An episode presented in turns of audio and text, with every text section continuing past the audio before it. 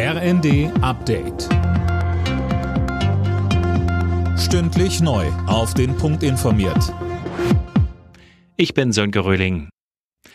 Russlands Außenminister Lavrov hat vor der UNO-Vollversammlung Kritik an den Referenten in der Ukraine zurückgewiesen. Schon bevor das Ergebnis der Abstimmung bekannt ist, sagt er, die Bewohner der Region wollten zu Russland gehören.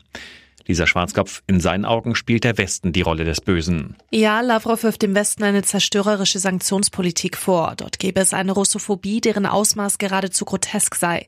Ziel der westlichen Staaten sei es nicht nur, Russland eine militärische Niederlage zuzufügen, sondern es zu zerstören. Vor Lavrov hatte sich Chinas Außenminister Wang zu Wort gemeldet und erklärt, man müsse durch diplomatische Bemühungen eine friedliche Lösung finden und ein Übergreifen der Krise verhindern. Er appellierte an Moskau und Kiew, Gespräche aufzunehmen. Bundeskanzler Scholz besucht heute die Vereinigten Arabischen Emirate und Katar.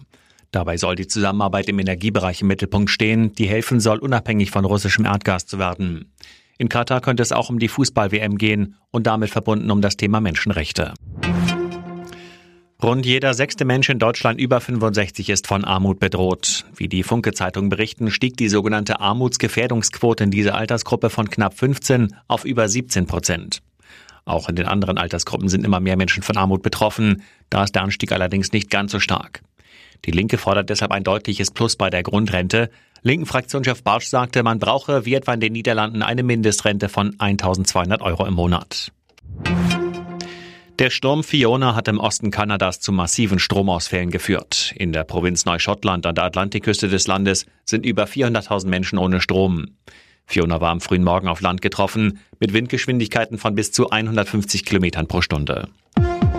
Alle Nachrichten auf rnd.de